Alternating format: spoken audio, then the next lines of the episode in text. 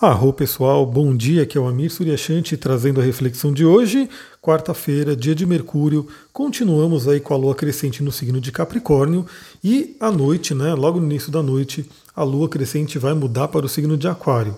E hoje a lua faz dois aspectos principais, né, dois aspectos bem fortes com planetas transpessoais e temos também aí um aspecto muito fluente, muito benéfico entre Vênus e Saturno. Vamos lá.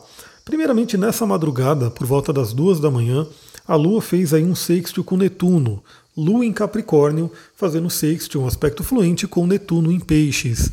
Bem no meio da madrugada, bem no momento ali onde a maioria das pessoas provavelmente estava dormindo. Ou seja, pode ter influenciado sonhos. Você que está acordando agora, você que está ouvindo esse áudio agora assim que eu mando, se você lembra dos seus sonhos, você viu se você sonhou com alguma coisa de repente reveladora, pode ter sido uma noite bem interessante para a gente poder ter esse acesso ao mundo do inconsciente, ao mundo dos arquétipos, que tem a ver aí com Netuno. E logo de manhã, agora pela manhã, 8 horas da manhã, temos a Lua fazendo uma conjunção com Plutão. Aquele momento onde vem aí uma intensidade emocional, né, uma Lua em conjunção com Plutão, é como se a Lua estivesse aí dando as mãos, visitando o Senhor das Sombras. Aí eu sempre digo, né? Cada pessoa sente de uma forma, de acordo com o seu mapa, de acordo com o seu contexto, o seu momento de vida. Mas esse é um momento onde pode vir aí uma intensificação emocional, contato com questões do inconsciente, contato com traumas, com medos, né?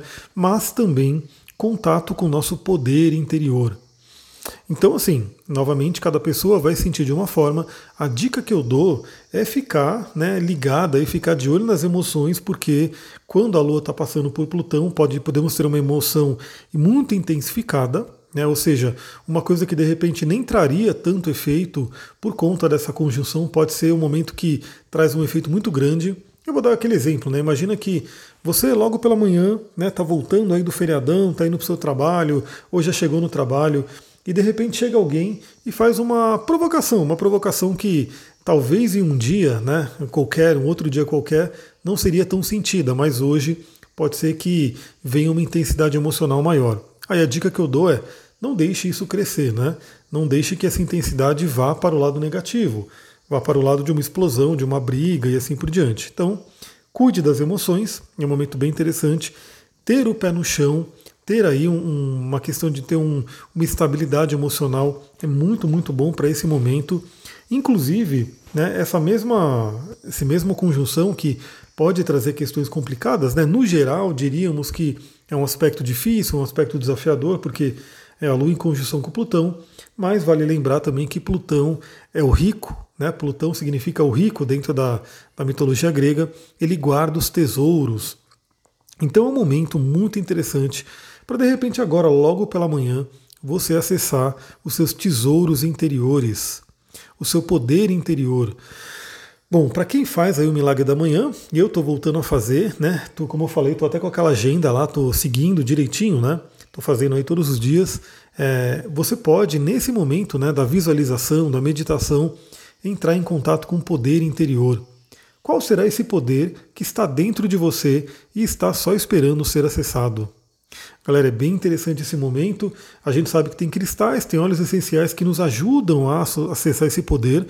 O cristal que eu indiquei né, para essa lua em Capricórnio, que é a Onyx, é um cristal muito bom ainda para o dia de hoje. Eu estou usando a Onyx, né?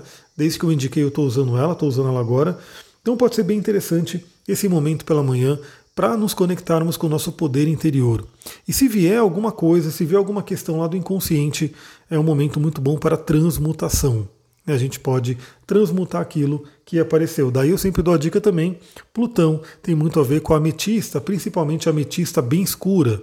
Aquela ametista bem violeta, bem né, escura, tem a ver com o Plutão e ajuda a gente a transmutar, ajuda a gente a pegar alguma coisa que não serve mais e fazer uma transmutação daquilo. E aí, lá para as 18 horas, a Lua muda para o signo de Aquário.